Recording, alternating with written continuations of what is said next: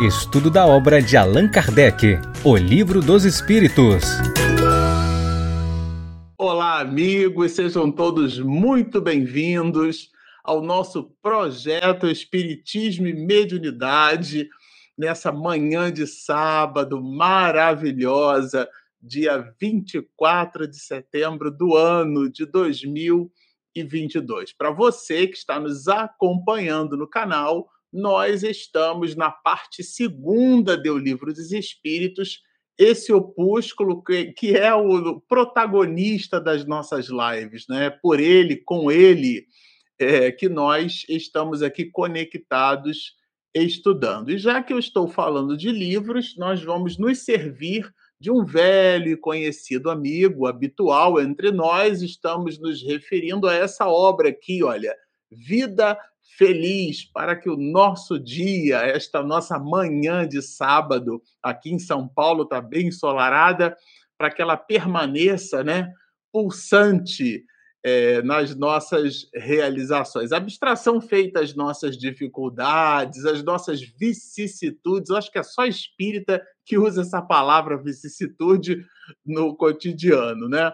Pois muito bem, para que a nossa vida fique ainda mais feliz, vamos nos servir desse opúsculo Vida Feliz. Como vocês sabem, é, trata-se de um livro escrito né, por Joana de Ângeles que se serve da mediunidade segura, augusta, estoica e benfazeja do nosso humanista, o nosso Rouxinol, nosso Paulo de Tarso do século XXI, séculos 20 e 21, né? porque varou o século, é um nonagenário entre nós, essa criatura fantástica.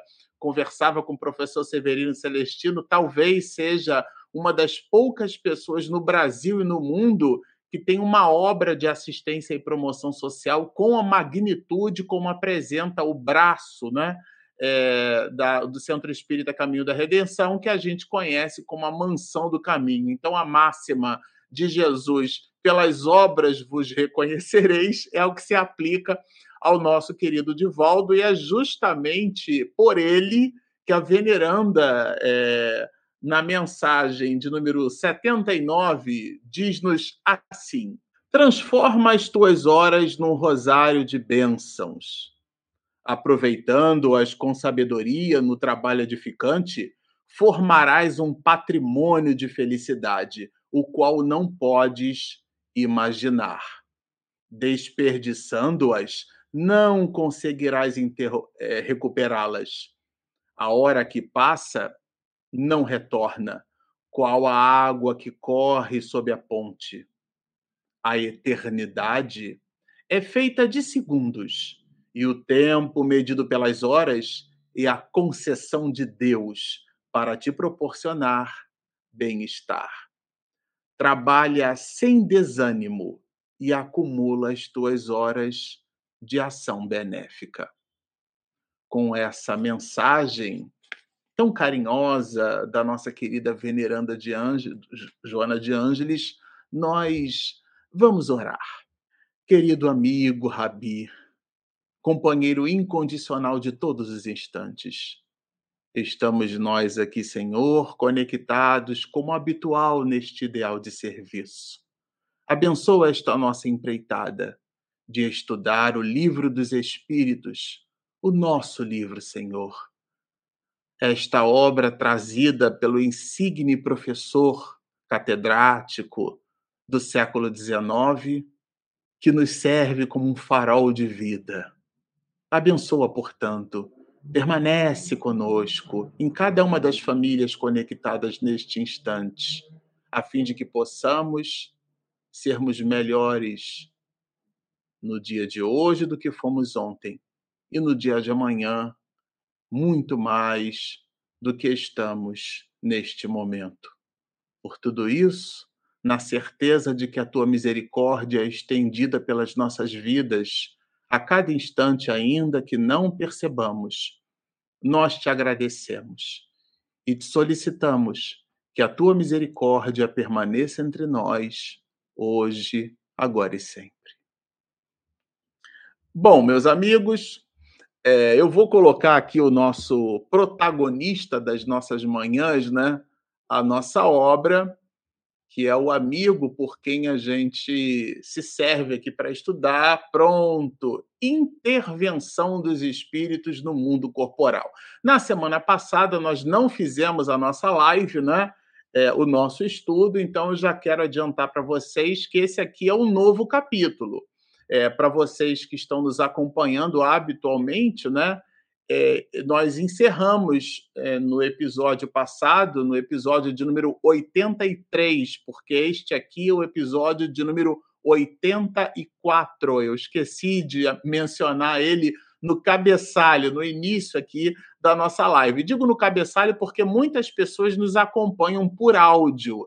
Então, para você que está nos vendo, né, está vendo, está nos assistindo aqui pelo vídeo pode gerar assim, uma certa obviedade. Eu já estou vendo aqui que é o capítulo 9, eu já estou lendo que é a intervenção dos espíritos no mundo corporal, mas para quem nos assiste por áudio, essa pessoa não está vendo, né? Por motivos óbvios, trata-se de um áudio. Então, às vezes, para compatibilizar o material em áudio e em vídeo, a gente repete aqui algumas citações que estão em vídeo e essa é uma delas. Então, é, esse capítulo 9 ele está contextualizado aonde? Né? Nós estamos na parte segunda do livro dos Espíritos, nós estudamos na parte primeira as causas primárias, é, entramos na parte segunda, que é do mundo espírita ou mundo dos espíritos, o que significa esse ou, né? uma disjunção. Então, quer dizer a mesma coisa. A intervenção dos espíritos no mundo corporal é um capítulo, capítulo de número 9,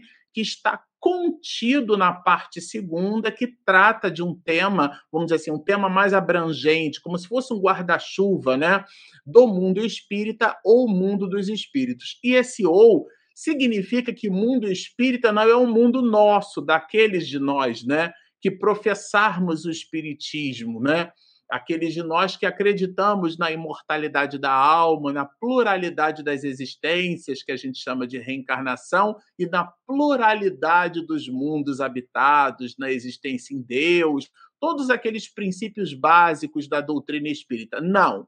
A parte segunda do livro dos Espíritos, quando Allan Kardec fala do mundo espírita, ele se refere ao mundo dos espíritos, porque na literatura espírita, é, aquela expedida originalmente por Allan Kardec, a gente vai encontrar bastante essa expressão mundo espírita. Esse mundo espírita é, é, diferente dependendo da posição na literatura atual, né? Que a gente encontra, por exemplo, em André Luiz, que a gente encontra em Manuel Flamengo de Miranda. Aqui, o mundo espírita, citado por Allan Kardec, é o mundo dos espíritos. Então, como nós somos espíritos, o livro é para nós. Como nós somos espíritos, as observações contidas no livro, na literatura, servem para nós. Então, é o livro dos espíritos. Se nós somos espíritos, o livro é para nós. Então, o livro trata na parte segunda justamente desse cenário, né, do mundo espírita, do nosso mundo. Só que esse mundo é como se fosse um cubo multifacetado. Nós entendemos com Allan Kardec, porque são nove capítulos, ou melhor, onze capítulos, né? A parte segunda. Nós estamos agora entrando no nono, mas o, a parte segunda, nós estudamos várias partes. Eu vou até fazer a guisa aqui de, de retrocesso, né, para a gente se contextualizar.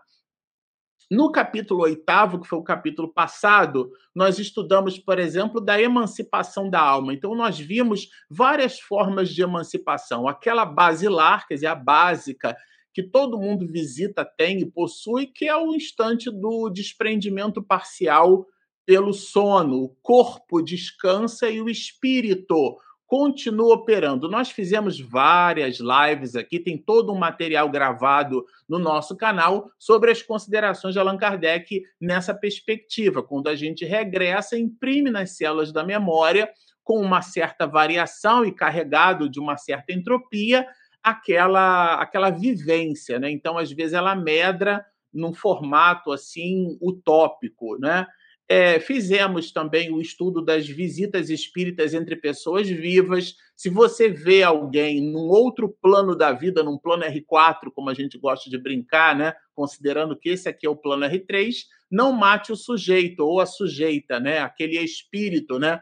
Que se apresenta no gênero, né? No, no, no, gênero biológico, masculino ou feminino. Por favor, não mate aquela pessoa, porque existem aparições de pessoas vivas. Ela simplesmente se desprendeu parcialmente pelo sono e foi lhe visitar. Vimos também a questão da transmissão do pensamento, a transmissão oculta, né? Os casos de letargia, catalepsia, que são os casos de morte aparente, que inclusive o Dr. Bezerra de Menezes, na obra Recordações da Mediunidade, ele trata bastante como sendo esses casos, cita até a epilepsia como uma das formas de mediunidade, o sonambulismo propriamente dito, os processos de êxtase e de dupla vista. Depois, nós fechamos o, o capítulo oitavo, que foi a live passada, a live 83, onde a gente estudou é, o resumo teórico colocado por Allan Kardec em cima dessa trilogia, né?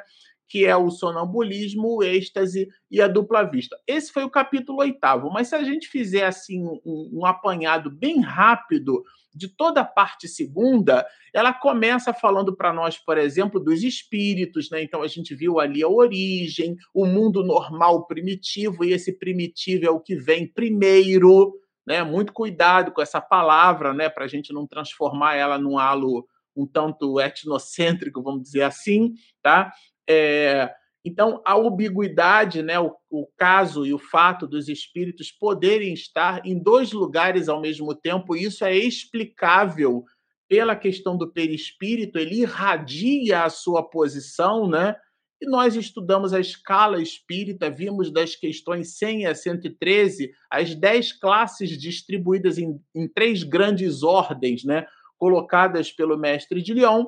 Depois a gente viu o objetivo, a encarnação dos espíritos, a ideia de estar num corpo de carne. Então, vimos as questões relacionadas ao materialismo, a definição de alma. Depois, é, extinta a vida corpórea, isto é, é o que a gente chama de morte biológica, não é? porque o espiritismo acredita na morte, o que ele não acredita é no morto. Isso é bem adequado a gente tomar por nota, né? tá? Então, vejam, é, considerando que o Espiritismo acredita na morte como fenômeno biológico, aqui esse capítulo terceiro trata justamente da volta do espírito ao mundo espiritual, né? à vida espiritual, que é justamente o mundo dos espíritos. E a gente viu aqui questões relacionadas a, a esses aspectos. Quando no capítulo 4 nós é, encontramos um ponto assim é, basilar, que é da pluralidade das existências. Aqui sim nós estamos falando da reencarnação. Enquanto no capítulo 2 a gente entendia o objetivo da encarnação, estar num corpo de carne, é, agora no capítulo 4 a gente vai entender e compreender o objetivo de voltar para ele, esse processo, né? de retorno ao corpo, que não é um processo cíclico, como se fosse um ciclo de Carnot, né? É um processo, quer dizer, um processo que se retroalimenta, né, infinitamente. Não, não é isso. Estamos falando como se fosse um, um, um espiral, né? Onde a gente vai sempre caminhando para o centro e de forma quase que infinita, né? Porque a evolução ela se dá nessa perspectiva. É, falamos sobre os diferentes mundos, o sexo nos espíritos, a questão do parentesco da filiação. Estudamos especificamente o capítulo 5, onde Allan Kardec faz assim, ele trata, né? Ele inclusive chama de considerações sobre a pluralidade das existências, a multiplicidade das encarnações, porque vida nós só temos uma.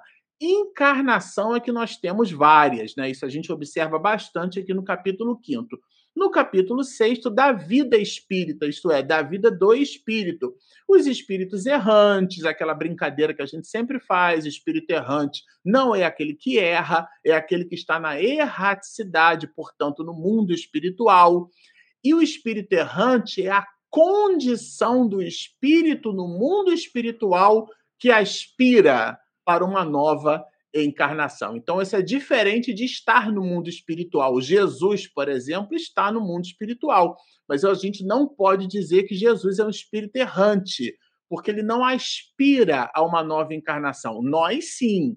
Uma vez no plano espiritual, no mundo dos espíritos, né, que Allan Kardec também chama de mundo espírita, uma vez neste mundo, nós estaremos na condição de aspirante, porque estamos aspirando, desejando, necessitando de uma nova encarnação. Então, essa condição de aspirante, a essa condição, nós chamamos aqueles de nós nessa condição, nessa posição de espíritos errantes. Então, tudo isso nós vimos aqui, as relações de além-túmulo. E, por último, é, a gente estudou aqui da volta do espírito à vida corporal. Quer dizer, se a gente estudou ele voltando para o mundo espiritual, agora a gente estudou com Allan Kardec ele voltando para o corpo. E toda a dinâmica, né, o prelúdio, quer dizer, o anúncio, como se fosse um mise en place, o proscênio desse processo. O proscênio é aquele espaço do palco, né, quando ele é meio assim, é, é meio arqueado, né? A gente diz que é uma abóboda, né? Então aquele proscênio, aquele, aquela parte do, do palco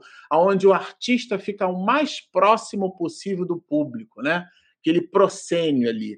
Então o prelúdio da volta, como se dá a união da alma com o corpo, to, todas as questões relacionadas às faculdades intelectuais e morais, ou seja, o nosso patrimônio, né? Nós somos aquilo que construirmos em nós a propósito da multiplicidade das existências materiais. Então, se eu reencarno como mulher e eu sou mãe, eu vou aprender um pouco mais o que aprendem as mães e as mulheres. Então, se eu vou reencarnar como um ferreiro, eu vou aprender um pouco mais o que aprendem os ferreiros e vou me relacionando naquele ecossistema sociocultural e com ele eu vou nutrindo a minha alma dessas mesmas experiências. Então, o importante não é a posição social que nós nos encontramos, é o que de bom fizermos dela. E o bom está é, tá relacionado ali, quase que um conceito platônico, vamos dizer assim,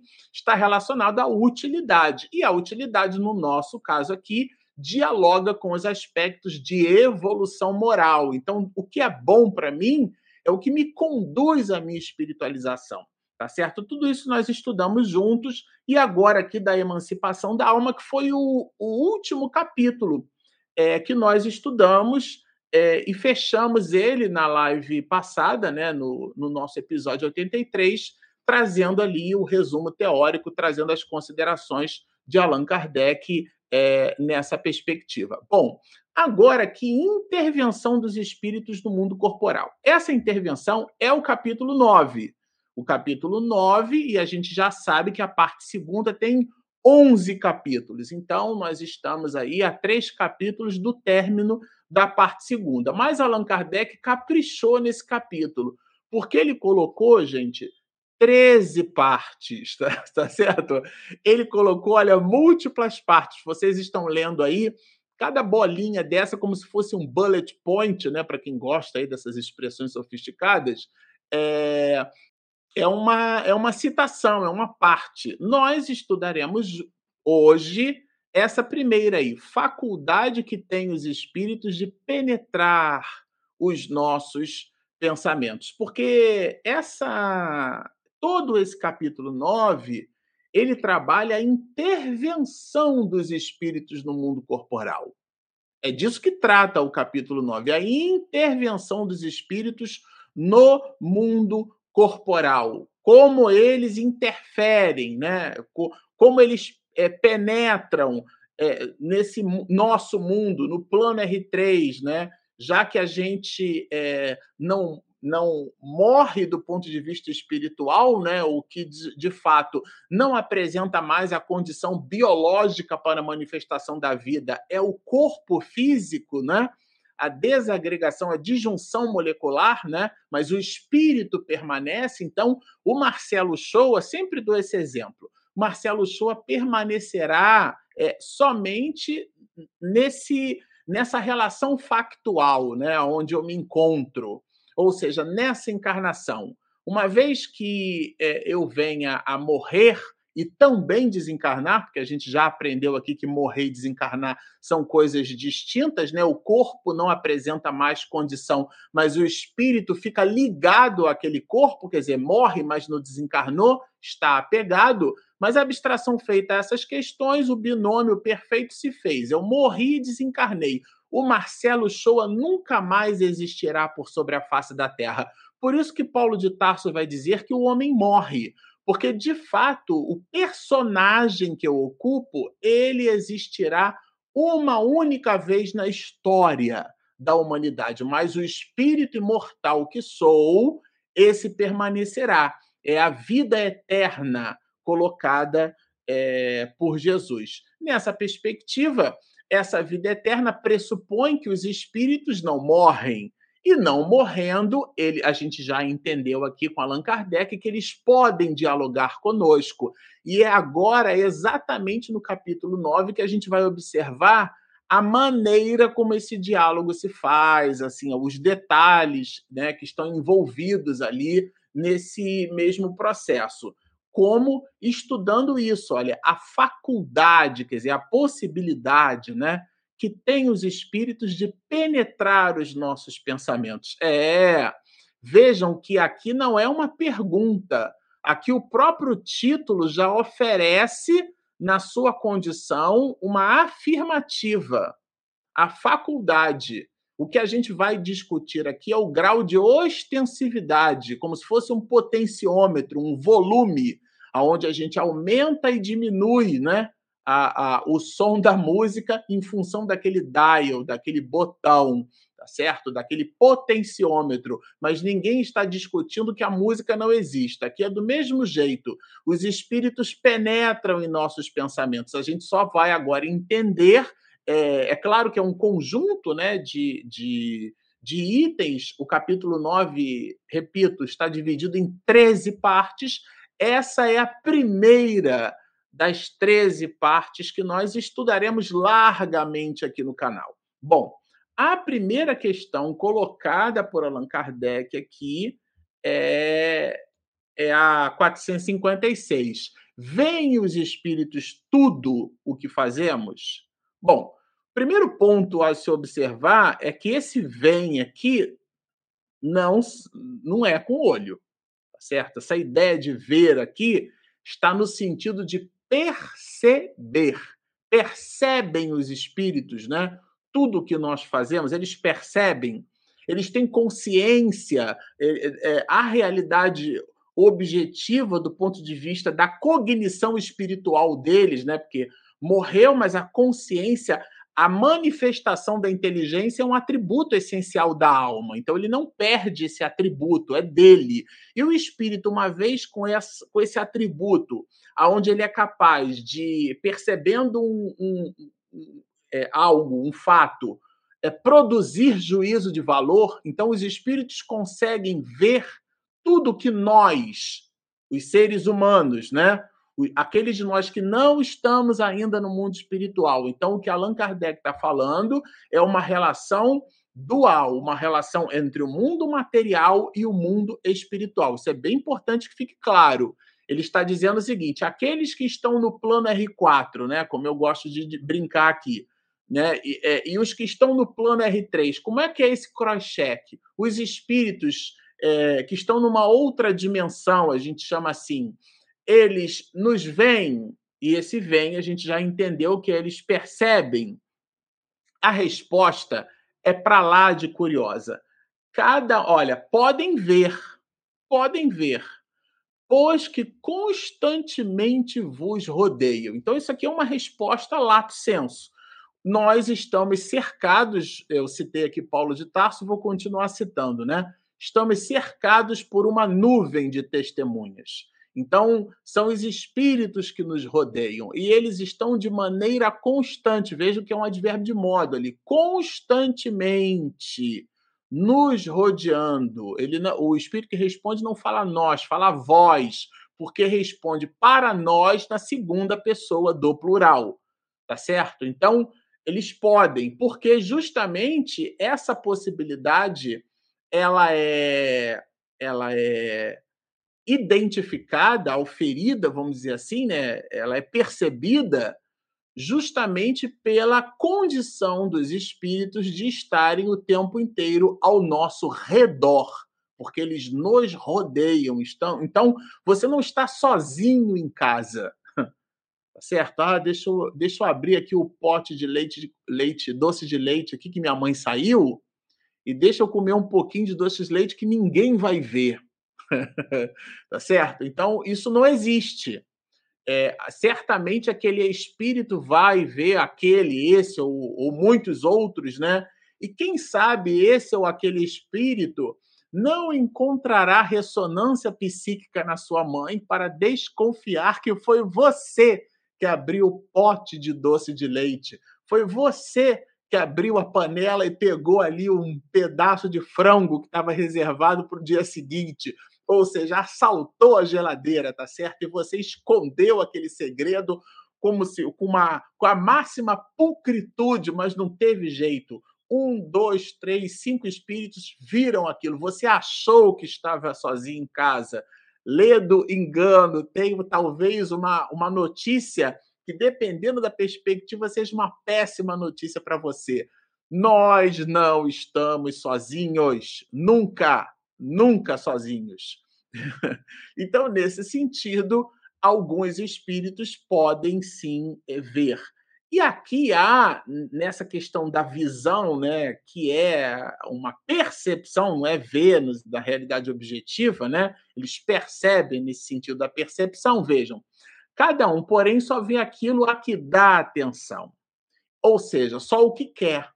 Então pode ser que o espírito não dê a menor pelota para quando você abrir a geladeira e roubar lá o pote de doce de leite, tirar o pedaço de frango da panela que está reservada para o almoço do dia seguinte, porque o espírito não tem afinidade contigo, não, tão, não tem interesse sobre as suas atitudes, mas a, a condição essencial de perceber o que você faz, isso o espírito tem. Então, isso é bem importante ficar claro. A gente fazer essa distinção, né? Aquilo que o espírito pode, efetivamente, aquilo que o espírito fez. É aquele conceito de ato e de potência, né? Em Aristóteles, né? A questão do. Da, o espírito potencialmente pode. A atitude, né? É a potência em ato, né? Um princípio aristotélico. O que, que significa isso? A atitude é, um, é, é uma potência em ato, é aquilo que se atualizou, aquilo que se realizou. Então, a semente é a árvore virtualizada, é a semente em a, a árvore, né? Está ali a semente em potência, a, a semente representa a árvore potencializada ali. Na hora que ela se torna árvore, ela se atualizou é, inclusive, a gente, até é, pegando carona no teatro grego, né, é, a gente tem essa coisa do ator, que ele atua. Então, ele atualiza, ele dá vida, ele manifesta aquilo que estava virtualizado, eventualmente, no papel, estava escrito, tinha um roteiro, mas ele deu vida, ele atualizou aquilo. Então, o espírito pode, a energia potencial dele, a condição essencial dele como espírito, ele vai poder prestar atenção naquilo que você está fazendo. Resta saber se o que você está fazendo é de interesse daquele espírito, seja para ele criar caso contigo, seja para te apoiar, para te defender, para te intuir para você mudar de ideia, para não aumentar, né? a quantidade de miligramas por decilitro e ficar diabético, ou ficar com a, com a glicemia alterada, enfim. Seja lá o que for, aquele espírito tendo cuidado contigo, ele vai querer eh, ali prestar atenção, perceber, mas não do ponto de vista da curiosidade, né? mas para para tomar conta como um pai, como uma mãe, como se fosse um familiar muito querido e depois ele vai buscar, é, encontrando ressonância né, em nós, ele nos buscaria para tentar, então, modificar o nosso plano mental. Então, só o que dá atenção ao espírito, só vê aquilo que dá atenção. Não se ocupam com o que lhes é indiferente. E, e a indiferença, né? É, é, interessante aqui, porque eu costumo dizer o seguinte: que o, o, o ódio é o amor que adoeceu. Então, o ódio, o ódio né, não é o antônimo, isto é, o contrário de amor. O contrário de amor é a indiferença, que é aquela capacidade que a gente tem de passar assim na sarjeta, né? Você pula o mendigo como se fosse alguma coisa que está sujando a paisagem social, tá certo? Por mais estranho e até ridículo pareça isso, porque um ser humano merece o nosso carinho, o nosso respeito, o nosso cuidado. E, e, e, a dignidade da pessoa humana está reservada, né? Desde a Segunda Guerra Mundial, e a gente, inclusive, tem isso, né? Graças a Deus, no nosso território nacional, explicitamente colocado na Carta Magna, que é a Constituição Federal Brasileira. Mas, na prática, alguns de nós, infelizmente, acabamos esquecendo disso. E a gente não dá a menor bola para a pessoa como se fosse uma sujidade na paisagem pública. O nome disso é indiferença. Então, aquele espírito não está nem aí para nós. É diferente do ódio. O ódio tem encrenca, o ódio tem rosco. Então, tem ligação. O espírito tem conta conosco, ou nós temos conta com aquele espírito. Então, existe um enlace fluídico ali.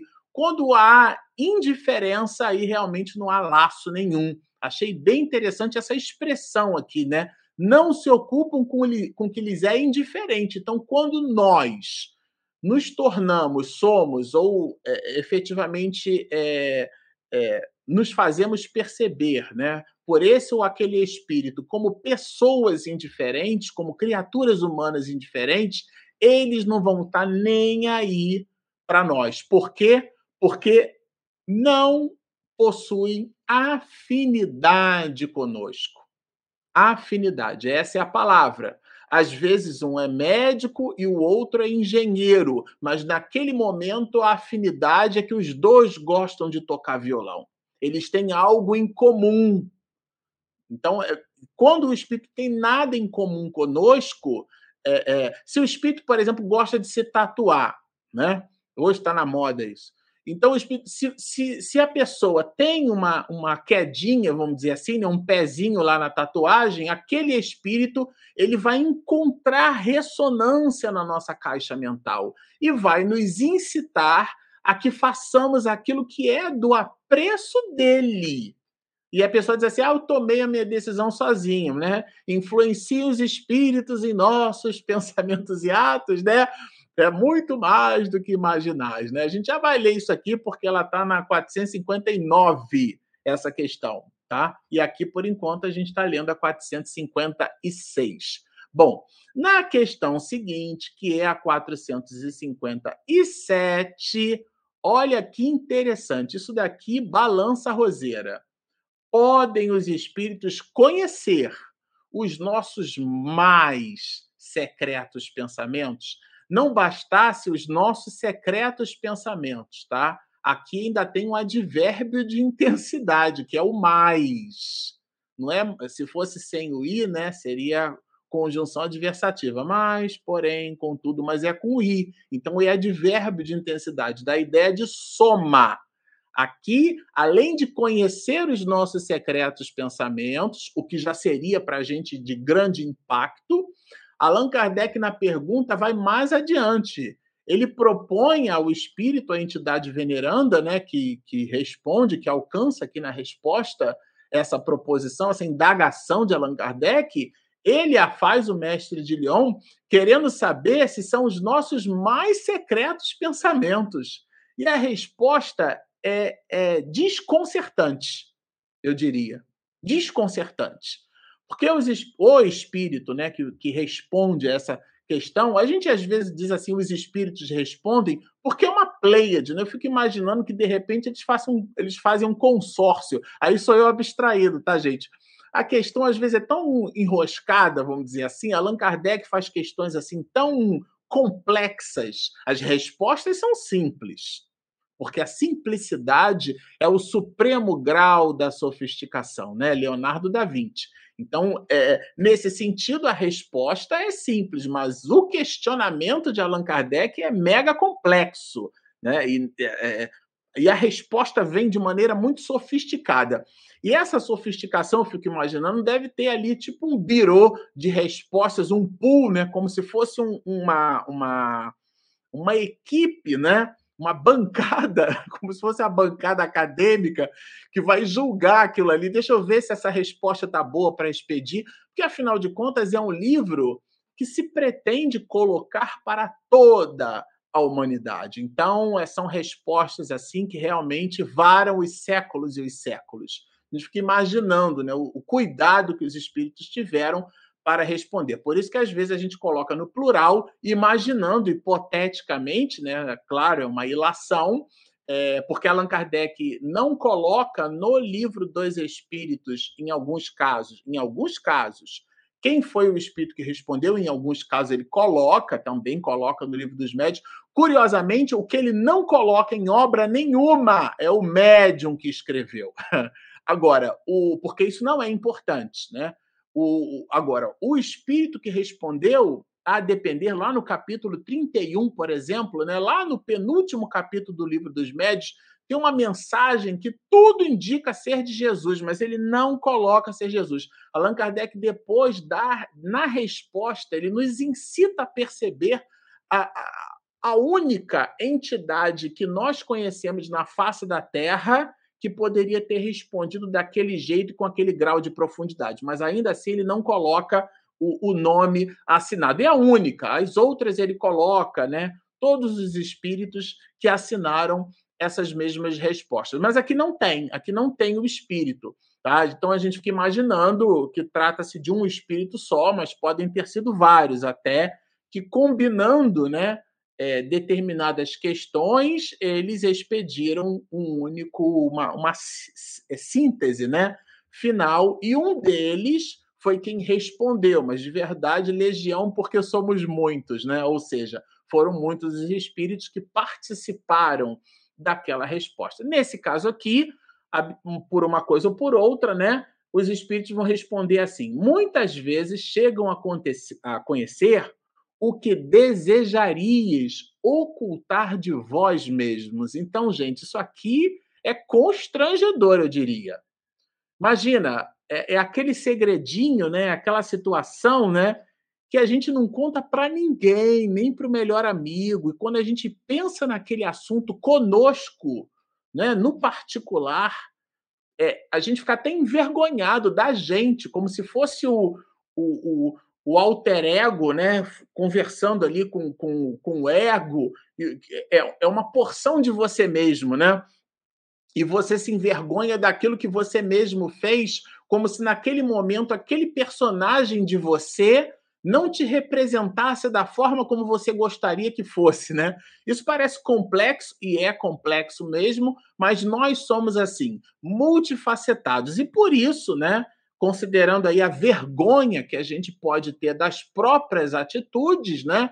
É, a gente eventualmente, claro, vai esconder isso de todo mundo, inclusive da gente mesmo. É aquele segredo que a gente não, não repete nem para si próprio, mentaliza ele. Mas ainda assim, ainda esse segredo que a, a questão 457 vai nos trazer é que muitas vezes chegam a conhecer até aquilo que a gente gostaria de ocultar de nós mesmos, ou seja, conhece tudo, né? Então aí realmente é um ponto assim é que a gente fica bem até assustado, eu diria, né? Nem atos, nem pensamentos se lhes podem dissimular. Então, é como se a gente tivesse assim, vamos dizer, né, para exemplificar, num reality, num reality show, esses realities aí, né, que as pessoas ficam trancafiadas numa casa e todo mundo consegue ver o que a pessoa está fazendo, esses que assistem são é, aqueles de nós que assistirmos analogamente seremos comparativamente falando, né? Por isso que eu estou falando analogamente, os espíritos desencarnados. E aqueles que estão naquela casa ali, né, naquele espaço trancafiados, alguns é, é, podem ser interpretados. Isso aqui é uma, é uma associação, né? Carrega ali um, um, um certo grau de similitude, ainda com alguns pecados na associação, mas é, é essa a ideia. Seriam os espíritos né, encarnados. Então, aqueles que estão percebendo são os desencarnados e aqueles que estão ali trancafiados numa casa, num espaço, são os encarnados. Então, a pessoa está num reality, né?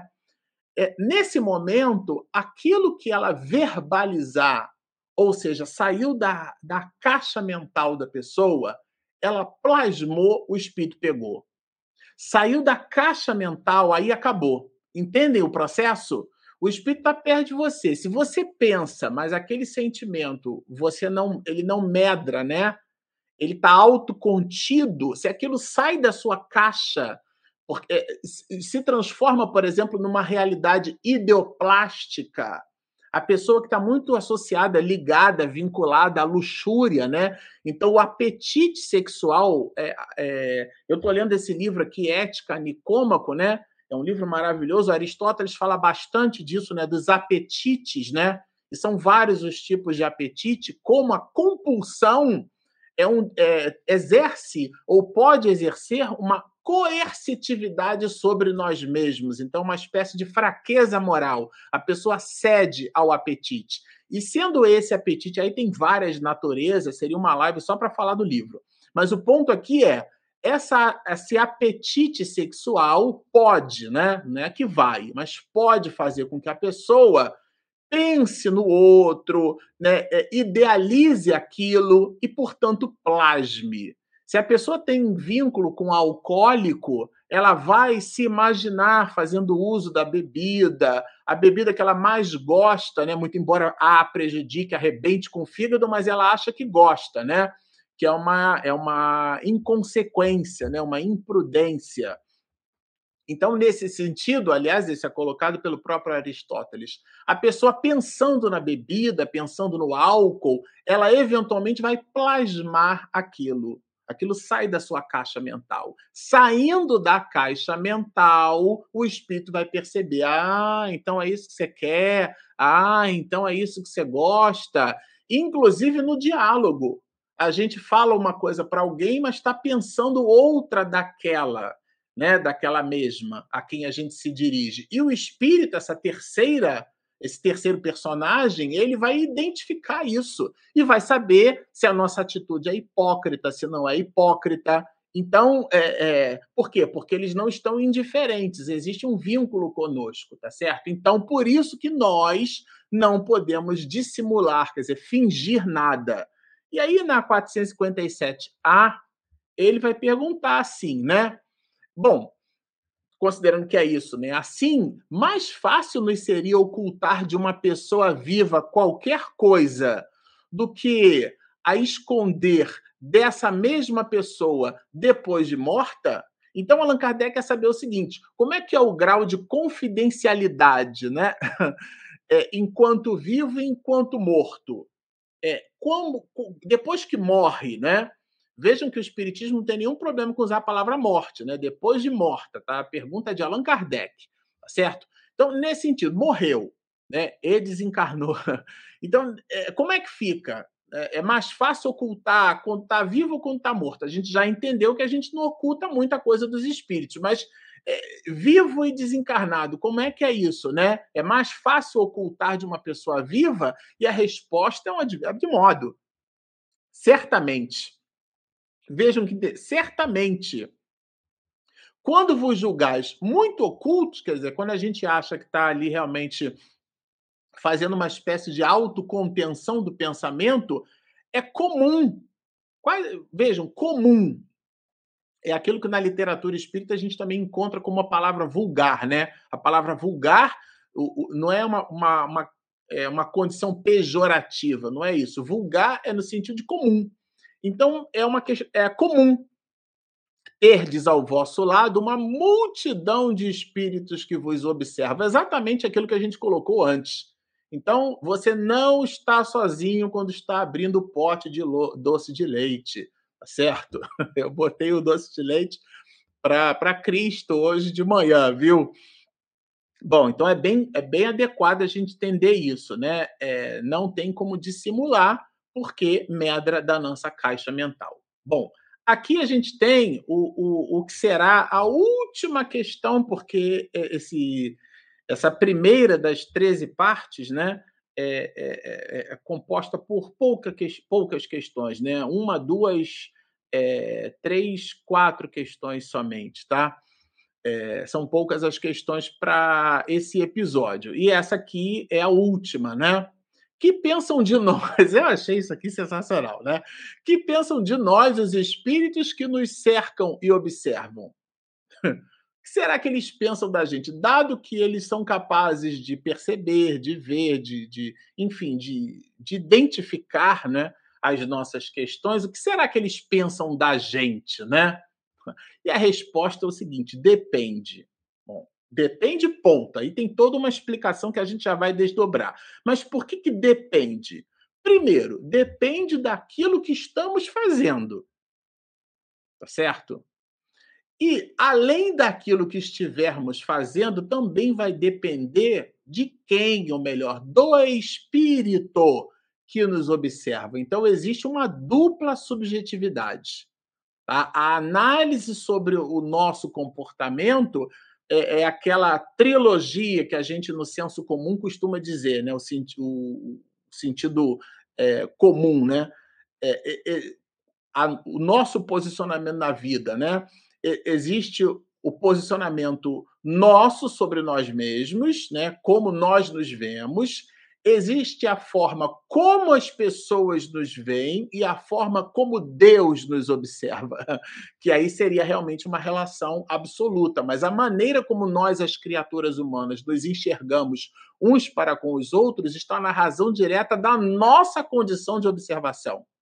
Às vezes, uma atitude boa a gente não nota, às vezes, um esforço nobre a gente não presta atenção. Então, isso tudo fala da, da percepção essa percepção ela é então subjetiva. Isso não muda do ponto de vista moral quando nós estamos no mundo espiritual. Nós eventualmente poderemos não ser capazes de aprender com profundidade aquele pensamento de alguém, né? Aquele posicionamento dessa ou daquela pessoa. Por isso que vai depender. Aí depende, aí são as condições do porquê isso depende. Os levianos, né? Pessoa leviana é aquela que não tem compromisso com nada nem com coisa nenhuma. Então ela está ali para ridicularização, para galhofa, geralmente são espíritos zombeteiros, são pseudo-sábios. Então eles riem das pequenas partidas, né? das nossas iniciativas, das nossas atitudes, tá certo? É, que vos pregam, né? Então, são situações que eles provocam, armadilhas que eles colocam e que nós caímos. A gente escorrega fácil na casca de banana, né? E por isso eles vão zombar das nossas atitudes, sobretudo das nossas impaciências, as relações humanas que são muito intrincadas. Às vezes alguém sopra para um tio, para uma tia e fala alguma coisa, e naquele momento cria-se né, uma desavença familiar severa, que foi o resultado da percepção que o espírito teve do desencontro que você tem. Eu estou especulando aqui, tá, gente? É a guisa de exemplo. Você eventualmente tem um desencontro emocional com um parente. E o espírito desencarnado percebe isso. E ele incita aquele parente a dizer exatamente uma frase, um contexto, que aquilo vai te tocar num sentido ruim, aquilo vai mexer com você, e é exatamente nesse ponto que é, é, o fogo acontece em cima de, um, de uma trilogia, né? de um tríplice aspecto. Combustível, combustível, um é o combustível, o outro é o comburente, falta só a temperatura de ignição, né? Para ir soltar o fogo. Então, acontecia ali a combustão. Nesse sentido, a, é a faísca, né? Essa, esse adicional. Então, a gente cai ali tolamente. O espírito zomba da nossa impaciência, da nossa imprevidência, da nossa falta de cuidado. Isso na perspectiva dos levianos, dos zombeteiros, dos pseudo-sábios. Quando são espíritos sérios, considerando a nossa conduta irregular, eles se condoem dos nossos, né? Vossos porque são nossos, né? Reveses e procuram ajudar-vos, ou seja, nos ajudar. Então não é só simplesmente um ato de piedade passivo. Isso é bem interessante a gente tomar por nota, né? Não é, repito, um ato de piedade passivo. Esses espíritos estão realmente interessados em é, nos ajudar. esses bons, né? A segunda parte é, da resposta, né? Bom, esse, como a gente sempre gosta de dizer, né? Esse é o pacote de alegrias que nós é, separamos aqui para amanhã de hoje, para o nosso bate-papo. Hoje, excepcionalmente, infelizmente, por isso nós estamos na premissa aqui, na máxima de Malbatan, né? Dividir para multiplicar, nós não teremos o nosso espaço, o nosso bloco, né? De perguntas e respostas. A Regina não vai soltar a vinheta hoje, mas como são questões curtas e a gente tem aí 13 é, lives só para tratar do capítulo de número 9, então nós teremos juntos ainda, né, claro, muitas oportunidades para poder dissipar as dúvidas de vocês, as dúvidas que vocês estão postando aí no chat, os comentários, né, a, a, as felicitações. A gente fica muito contente realmente com essa dinâmica que vocês colocam aqui para nós é um combustível, né? Que a gente realmente é, fica motivado para continuar. É um estudo coletivo, né, que a gente faz juntos e a gente realmente fica muito contente de poder estar tá fazendo é, esse trabalho assim, em conjunto. Bom, é, nos despedindo da live da manhã de hoje, desse sábado maravilhoso que a gente comentou, vamos então entregar uma singela oração ao nosso amigo de todos os instantes, dizendo assim: Querido Rabi, Estamos muito satisfeitos pela oportunidade de serviço, pela reflexão, pelo estudo, pela possibilidade de estar em contato com as informações que nos conduzem a uma atitude, a uma postura melhor diante da vida. Assim, estamos conectados contigo, conectados neste ideal de estudar para servir para nos tornarmos melhores, dar aos outros o equipamento moral que formos capazes, Senhor, de construir em nós. Dá-nos essa condição. Proteja-nos, porque somos muito frágeis, e ampara-nos, estendendo a tua misericórdia constante, no dia de hoje, agora, neste momento, no dia de amanhã e para todo sempre. Muito obrigado.